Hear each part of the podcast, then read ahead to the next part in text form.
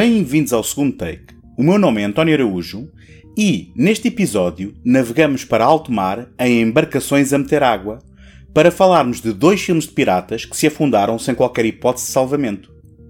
O primeiro, chamado precisamente Piratas, um curioso filme de Roman Polanski distribuído pela mítica Canon, e A Ilha das Cabeças Cortadas, o infame desastre de Rennie Arlen, que afundou consigo a produtora Carolco, mas que não impediu o finlandês de continuar a trabalhar atrás das câmaras.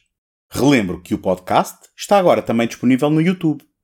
Basta subscreverem o canal do Segundo Take para não perderem pitada. Antes de avançarmos para este episódio, quero só deixar um agradecimento ao Bruno Ribeiro pelo seu e-mail. É este tipo de mensagem que, aproveitando o tema náutico deste programa, nos coloca vento nas velas para navegarmos com confiança e esperança. Que ótima maneira de começar 2023. Um grande abraço, Bruno, e obrigado. Neste episódio estreio uma nova rubrica em que partilho a minha opinião sobre os filmes que tenho visto recentemente e que não farão parte de nenhum episódio dos meus vários projetos. Podem ser novidades ou filmes mais antigos. Pretendo partilhar a minha reação aos filmes num formato muito especial que consistirá essencialmente nos comentários que tenho deixado desde o início do ano no Letterboxd. Ouçam esta primeira amostra e depressa entenderão que formato é este. Se gostarem, podem-me seguir nesta plataforma em Araújo AA. Vamos a isto. Amsterdão, de David o. Russell. Algumas destas coisas podem ter acontecido. Que se inventem outras, não me deixa aborrecido. O que chateia são as caricaturas, as personagens cheias de ligaduras, numa narrativa que mais parece um turista perdido. Dragão Vermelho de Brett Ratner. Di Laurenti teve um dissabor quando viu o Silêncio dos Inocentes ganhador. Depois foi só capitalizar, meter o Hannibal a faturar, mesmo abdicando de um bom realizador. Red Rocket, de Sean Baker. O IMDB diz que é uma comédia. Negra é certo, acrescenta a Wikipédia mas o ex-ator porno falhado, à terra natal regressado, não só não se redime, como a todos traz miséria. Os Olhos de Alan Poe, de Scott Cooper. Mistério que nos deixa adivinhar, passado em ambiente de gelar, com Christian Bale anestesiado e Edgar Allan Poe a seu lado, é filme competente, mas difícil de amar. Entre o período clássico de Hollywood e o sucesso planetário atingido pela Disney com os Piratas das Caraíbas, as tentativas de zarpar em aventuras na companhia de piratas com pernas de pau e bafa-rum, em navios que ostentavam caveiras, em bandeiras de fundo negro, resultavam a maior parte das vezes em filmes ignorados pelo público e desprezados pela crítica. Nos anos 80 e 90 do século passado, longe iam os tempos de Douglas Fairbanks ou Errol Flynn, e mal se sonhava ainda com a subversão do arquétipo de pirata bandido, mas charmoso, que faria Johnny Depp ascender do excêntrico culto indie para o estatuto de estrela a nível planetário. Sejamos honestos. São estes os nomes em que pensam quando se fala em representações de piratas na sétima arte, certo? Ou vão-me dizer que pensam imediatamente em Walter Matthau e Gina Davis? Confesso que me atirei de um precipício bem alto e de olhos bem fechados ao par de filmes dos quais vou falar neste episódio pois nunca tinha visto anteriormente nenhum dos dois. Além disso, conhecia o desfecho da carreira comercial de ambos. Porém, questionei-me se seriam assim tão maus. Isto foi resultado do embalo de boa vontade que trazia de rever Waterworld com Kevin Costner, outro mega flop mais lembrado pela água que meteu, literalmente e metaforicamente, do que pela qualidade do próprio filme. Aqui entre nós, o filme não só não é mau de todo, como até me convenceu. E podem ouvir-me dizer isso mesmo no episódio número 25 de Vinyl and Celluloid que gravei com o amigo Pedro Correia. Piratas, de 1986, é um filme curioso por muitas razões e, adiante desde já, o mais interessante do par que proponho. Logo para começar, é um filme de Roman Polanski, o polémico e oscarizado realizador de filmes como A Semente do Diabo, Chinatown ou O Pianista. O argumento, escrito originalmente em 1976, em parceria com o colaborador habitual Gerard Braque e ainda com a participação de John Brown John, começou como uma homenagem aos filmes clássicos de piratas. Ironicamente, Polanski também terá sido influenciado pela diversão da Disneylandia Piratas das Caraíbas, que traria anos mais tarde fama e fortuna à Disney e a Johnny Depp. O realizador pretendia, com Piratas, filmar uma história de aventura e entretenimento, em contraponto aos filmes sérios e políticos da década de 70. E, apesar de ter começado por dizer que é curioso encontrar a assinatura de Roman Polanski na realização de Piratas, não nos podemos esquecer que o autor polaco já nos tinha oferecido em 1967 uma comédia hilariante sobre vampiros, um tema também inusitado. Falo, obviamente, de Por favor, não me morda ao pescoço. Como é largamente conhecido, em 1977, Roman Polanski foi preso nos Estados Unidos, na sequência da acusação de crimes sexuais contra uma menor, e viria a fugir do país no ano seguinte, não podendo desde então filmar em países com acordos de extradição. Piratas ficou em águas de bacalhau, passa a expressão, nunca tendo ficado propriamente esquecido. Entre o envolvimento da Universal Pictures e também de Dino De Laurentiis, através de um acordo com a MGM United Artists, o filme acabou por ser financiado pelo tunisino Tarak Ben Amar, que levou a produção para o seu país. Para o principal papel feminino, circularam rumores de que seria interpretado por Isabella Adjani e mais tarde Nastasia Kinski, com quem Polanski tinha acabado de trabalhar em Tess. Este papel caberia, na verdade, a Charlotte Lewis, uma jovem atriz em princípio de carreira. Faço só aqui um parênteses, apenas para não deixar passar que, anos mais tarde, em 2010, Charlotte acusaria Roman Polanski de conduta sexual imprópria contra a sua pessoa quando tinha apenas 16 anos no processo de casting deste mesmo filme. Confesso que não conheço o desfecho desta acusação, mas não queria deixar de a referir aqui. Jack Nicholson e Michael Caine foram nomes apontados como protagonistas durante a pré-produção, mas a realidade seria, na minha opinião, muito mais surpreendente do que qualquer um destes dois nomes. Piratas viria a ser encabeçado por Walter Matthau, e este é outro dos motivos pelos quais apontei a curiosidade deste projeto. O ator americano, conhecido pelos seus papéis mal-humorados e resingões, que contava a data do início de rodagem com 64 anos, não queria na verdade aceitar o papel, dizendo não compreender o argumento nem achar-lhe piada. Terá sido o seu filho a convencê-lo a filmar com o prestigiado Roman Polanski. O terceiro elemento digno de nota, que torna Piratas um caso curioso, é a sua distribuidora. Numa altura em que procurava prestígio, bem como diversificar o negócio de produção de filmes baratos, de tiros, bombas e murros nas trombas, a Canon de Menachem Golan e Oran Globus envolveu-se com o reconhecido talento artístico, tanto na produção dos seus filmes como na distribuição dos mesmos.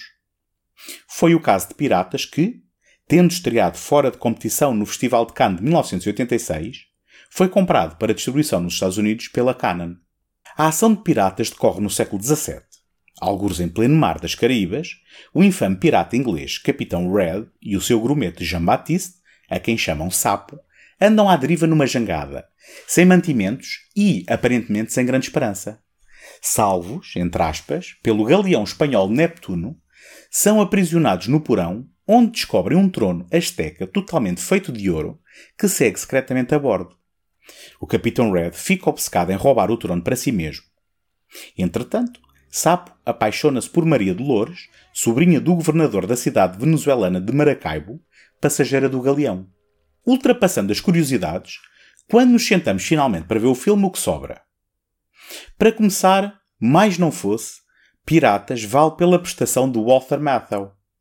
Apesar do churu de cheque, Matthau não liga ao piloto automático e é um prazer vê-lo com um sotaque inglês exagerado e absurdo, empenhado em dar vida a esta personagem que lhe assenta como uma luva. O Capitão Red tanto é gregário e amável como ameaçador e violento, consoante a circunstância assim o imponha, sempre a agitar as águas e a prever duas jogadas à frente, tentando contornar as situações em que se vai vendo envolvido. Quando finalmente recupera a liberdade, impõe-se como uma figura respeitada e temida, recuperando o seu estatuto quase mítico. Não obstante, a queda para a atrapalhada muitas vezes segue de cobiça e avareza. Piratas abraça uma série de lugares comuns do género. O Capitão Red tem uma perna de pau e um gosto especial por rum. Só faltam mesmo a pala no olho e o papagaio ao ombro. Como não podia deixar de ser, o filme tem embarcações a acostarem-se, com as tripulações a entrarem em confronto, com tiros de mosquetes e combates de espadachins. Tem comandantes espanhóis vilões com perucas farfalhudas, bem como pompa em circunstâncias suficientes para fazer inveja a muitos espetáculos burlescos. E claro, um romance jovem e impossível entre Sapo e Maria Dolores, as personagens inocentes no meio de todo o cinismo e corrupção instituídos. A recriação de época é excelente. O orçamento, inicialmente de 15 milhões de dólares, disparou para os 40, com a construção de uma réplica funcional de um galeão a contribuir para a fatura. A divertida música de Philip Sarre não deixa dúvidas sobre o tom cómico do filme, e o desenho de figurinos de Anthony Powell seria nomeado para o Oscar. Apesar da homenagem pretendida aos clássicos de filmes de Hollywood, a realização de Roman Polanski não se coíbe de mostrar o lado mais negro e realista desta dura vida de mar.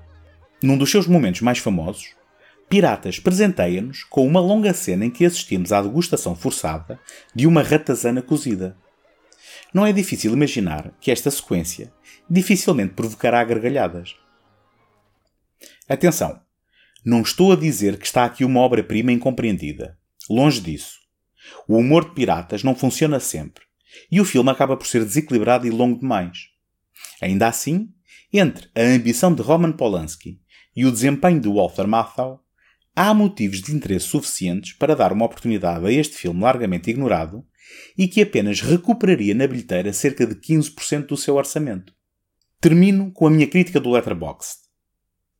Walter Matthau não queria interpretar um pirata numa comédia em alto mar, mas vai bastante bem, não obstante o desdém que fez este curioso filme do Polanski afundar. A Ilha das Cabeças Cortadas, de Rennie Arlen, estreou no final de 1995, nos Estados Unidos, pois chegaria ao resto do mundo nos primeiros meses do ano seguinte, e, contas feitas, arrecadou cerca de 10 milhões de dólares. O problema é que a sua atribulada produção, arredondando os vários valores adiantados por diferentes fontes, tinha custado cerca de 100 milhões. Ou seja, afundou que nem uma âncora solta, arrastando para o fundo a Carolco Pictures, a produtora que nos tinha dado clássicos como Exterminador Implacável 2, Desafio Total ou Instinto Fatal, mas que por esta altura estava em complicada situação financeira e precisava desesperadamente que a Ilha das Cabeças Cortadas fosse um êxito. Por certo, estará por produzir um fantástico documentário sobre a produção deste filme, recheada de incidentes e acontecimentos escabrosos. Desde a desistência de Michael Douglas num dos principais papéis, substituído por Matthew Modine, até ao despedimento de Oliver Reed por ter exposto as suas partes privadas à estrela Gina Davis depois de ter bebido umas pingas. Passando pelas disputas do realizador Rennie Arlen com a equipa de filmagens, envolvendo despedimentos e retaliações por esses despedimentos, ou ainda a queda do diretor de fotografia original, na qual partiu a perna, tendo de ser substituído. Ou ainda, segundo Matthew Modine numa entrevista anos depois, a sala cheia de sumos vegetais por beber, descoberta no final das filmagens, fruto das exigências do power couple constituído pelo realizador e pela sua estrela. Relembro que Rennie Arlen e Gina Davis eram um casal à data. Mas esqueçamos isto tudo. Prometo-vos que, não só parti para a visualização deste filme sem qualquer preconceito, como até estava predisposto a gostar dele creio que em parte influenciado pelo fantástico póster da autoria de Drew Struzan, que, nestes anos todos que passaram em que não tinha visto o filme, me seduzia sempre plantando uma semente de boa vontade em relação ao mesmo. Além disso, tanto este filme como A Profissional, lançado no ano seguinte, sempre me pareceram oportunidades perdidas para a consolidação de protagonistas femininas em filmes de ação. Estamos de volta ao século XVII e ao Mar das Caraíbas, desta vez pela Jamaica. Morgan Adams persegue o tio, o temido pirata Dog Brown, que capturou o irmão e pai de Morgan, Black Harry. Cada um dos irmãos tem uma de três partes incompletas de um mapa para um tesouro na Ilha das Cabeças Cortadas, sendo que a última peça está na posse de um outro irmão, Mordecai. Harry recusa-se a dar a Dog a sua parte do mapa e foge com a ajuda da filha, a quem o oferece mais o seu navio e tripulação, antes de morrer. Entretanto, em Porto Real, na capital jamaicana, durante um baile oferecido pelo governador, o vigarista e ladrão William Shaw é capturado pelo capitão Trotter enquanto tenta fugir com vários objetos roubados aos convidados. William e Morgan vão cruzar-se quando a pirata procura alguém que possa interpretar o latim escrito no mapa. E o vigarista afirma conhecer o idioma. Comece pelos aspectos positivos. A banda sonora de John Dabney é devidamente épica e perfeitamente alinhada com o tema da grande aventura, se bem que não seja exatamente memorável. As cenas, aparentemente rodadas em mar aberto, com pelo menos duas réplicas de galeões, são ambiciosas e refletem no ecrã uma boa fatia do orçamento, recriando as clássicas sequências de combate entre embarcações e a respectiva acostagem com piratas a invadirem o navio inimigo, pendurados em cordas e de sabres em punho. Além disso, a Ilha das Cabeças Cortadas tira bom proveito dos cenários naturais dos seus locais de rodagem, em Malta e especialmente na Tailândia. Convidei Daniel Louro, do projeto The World is a Set e do podcast VHS, para partilhar connosco a sua experiência de visitar alguns destes locais. Ah, Piratas das Caraíbas. Ah, não, espera. A Ilha das Cabeças Cortadas, assim é que é. O ambicioso filme de piratas que flopou à grande na bilheteira.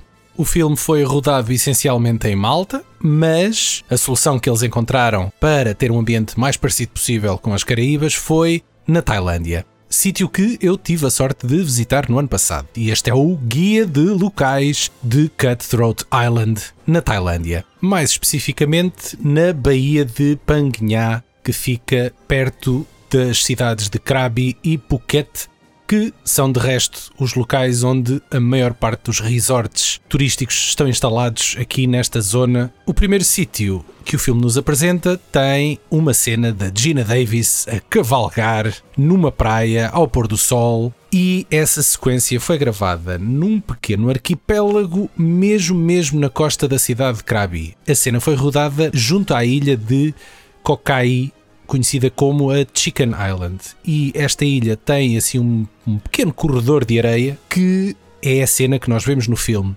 Infelizmente, quando a maré está mais alta, que foi quando eu visitei este local, não dá para atravessar esta zona a pé, como muitos turistas tentam à mesma fazer, e portanto eu tive que recriar a cena olhando para oeste e fazendo aqui o enquadramento em cima do barco. A seguir, somos transportados bem lá para o meio do filme, quando finalmente a personagem da Gina Davis, a Morgan, e o grupo dela chegam à tão afamada Ilha das Cabeças Cortadas. E a cena da chegada deles à praia foi, na verdade, rodada não numa ilha, mas na própria costa, neste caso, na praia de Pranang, Cave Beach é uma das praias turísticas muito, muito frequentadas nesta zona, fica mesmo ao pé da cidade de Krabi. E aqui está. Uma curiosidade neste mesmo ano houve um outro filme que uh, visitou esta praia. Ora vejam lá. Finalmente, vamos para aquele que é provavelmente um dos arquipélagos turísticos mais conhecidos em todo o mundo. Falo das Ilhas Pipi e da super conhecida Maya Bay, que no filme aparece como sendo o local de desembarque dos barcos dos maus, ou seja, do Dog Brown, interpretado pelo Frank Langella e toda a sua tripulação. Baía esta que não demoraria muito tempo até se tornar provavelmente a praia mais conhecida do cinema, graças ao filme A Praia, com Leonardo DiCaprio, foi rodada aqui, precisamente neste sítio. E pronto, há mais um punhado de cenas que foram rodadas aqui algures nesta zona, mas que por serem em alto mar ficam um bocadinho mais difíceis de lá chegar e de enquadrar com as fotografias. Fica à espera desses donativos para poder agora ir a Malta completar o resto do trabalho. Podem visitar estes enquadramentos e outros tantos que eu tenho na minha conta de Instagram em The World is a Set. Não se esqueçam de passar por lá e subscrever. Obrigado, António, e até à próxima.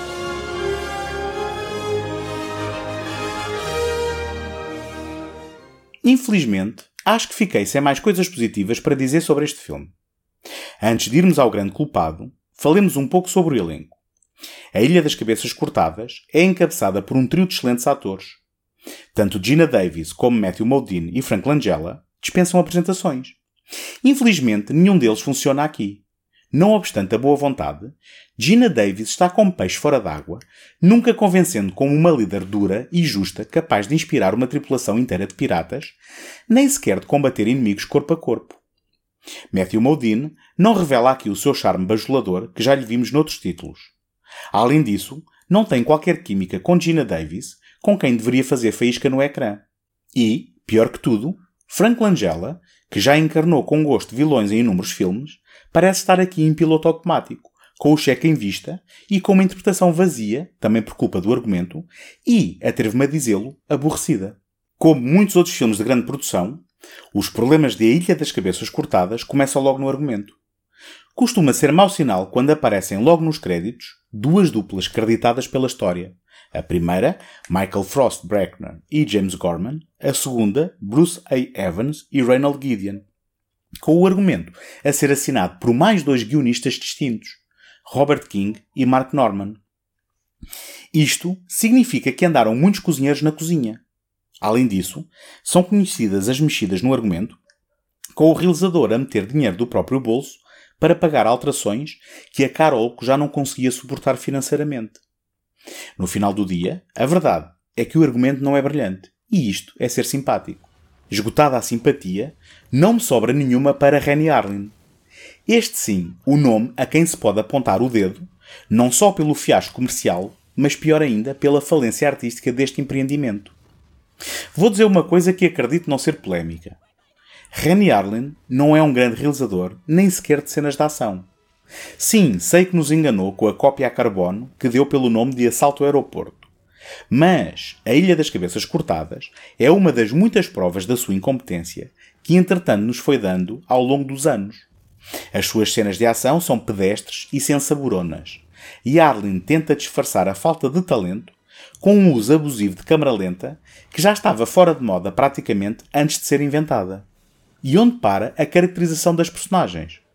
Aposto que foi obrigada a saltar da prancha para a água, sacrificada para dar lugar às bombásticas e movimentadas sequências de aventura, que não só não capturam o espírito dos filmes que evoca, como não transcendem a estética datada da década em que foram filmadas. Levante-se muito a sério, erro que, propositadamente ou não, Rennie Arlen não voltaria a cometer em 1999, no ridículo Perigo no Oceano, a Ilha das Cabeças Cortadas acaba por ser o oposto do que pretendia.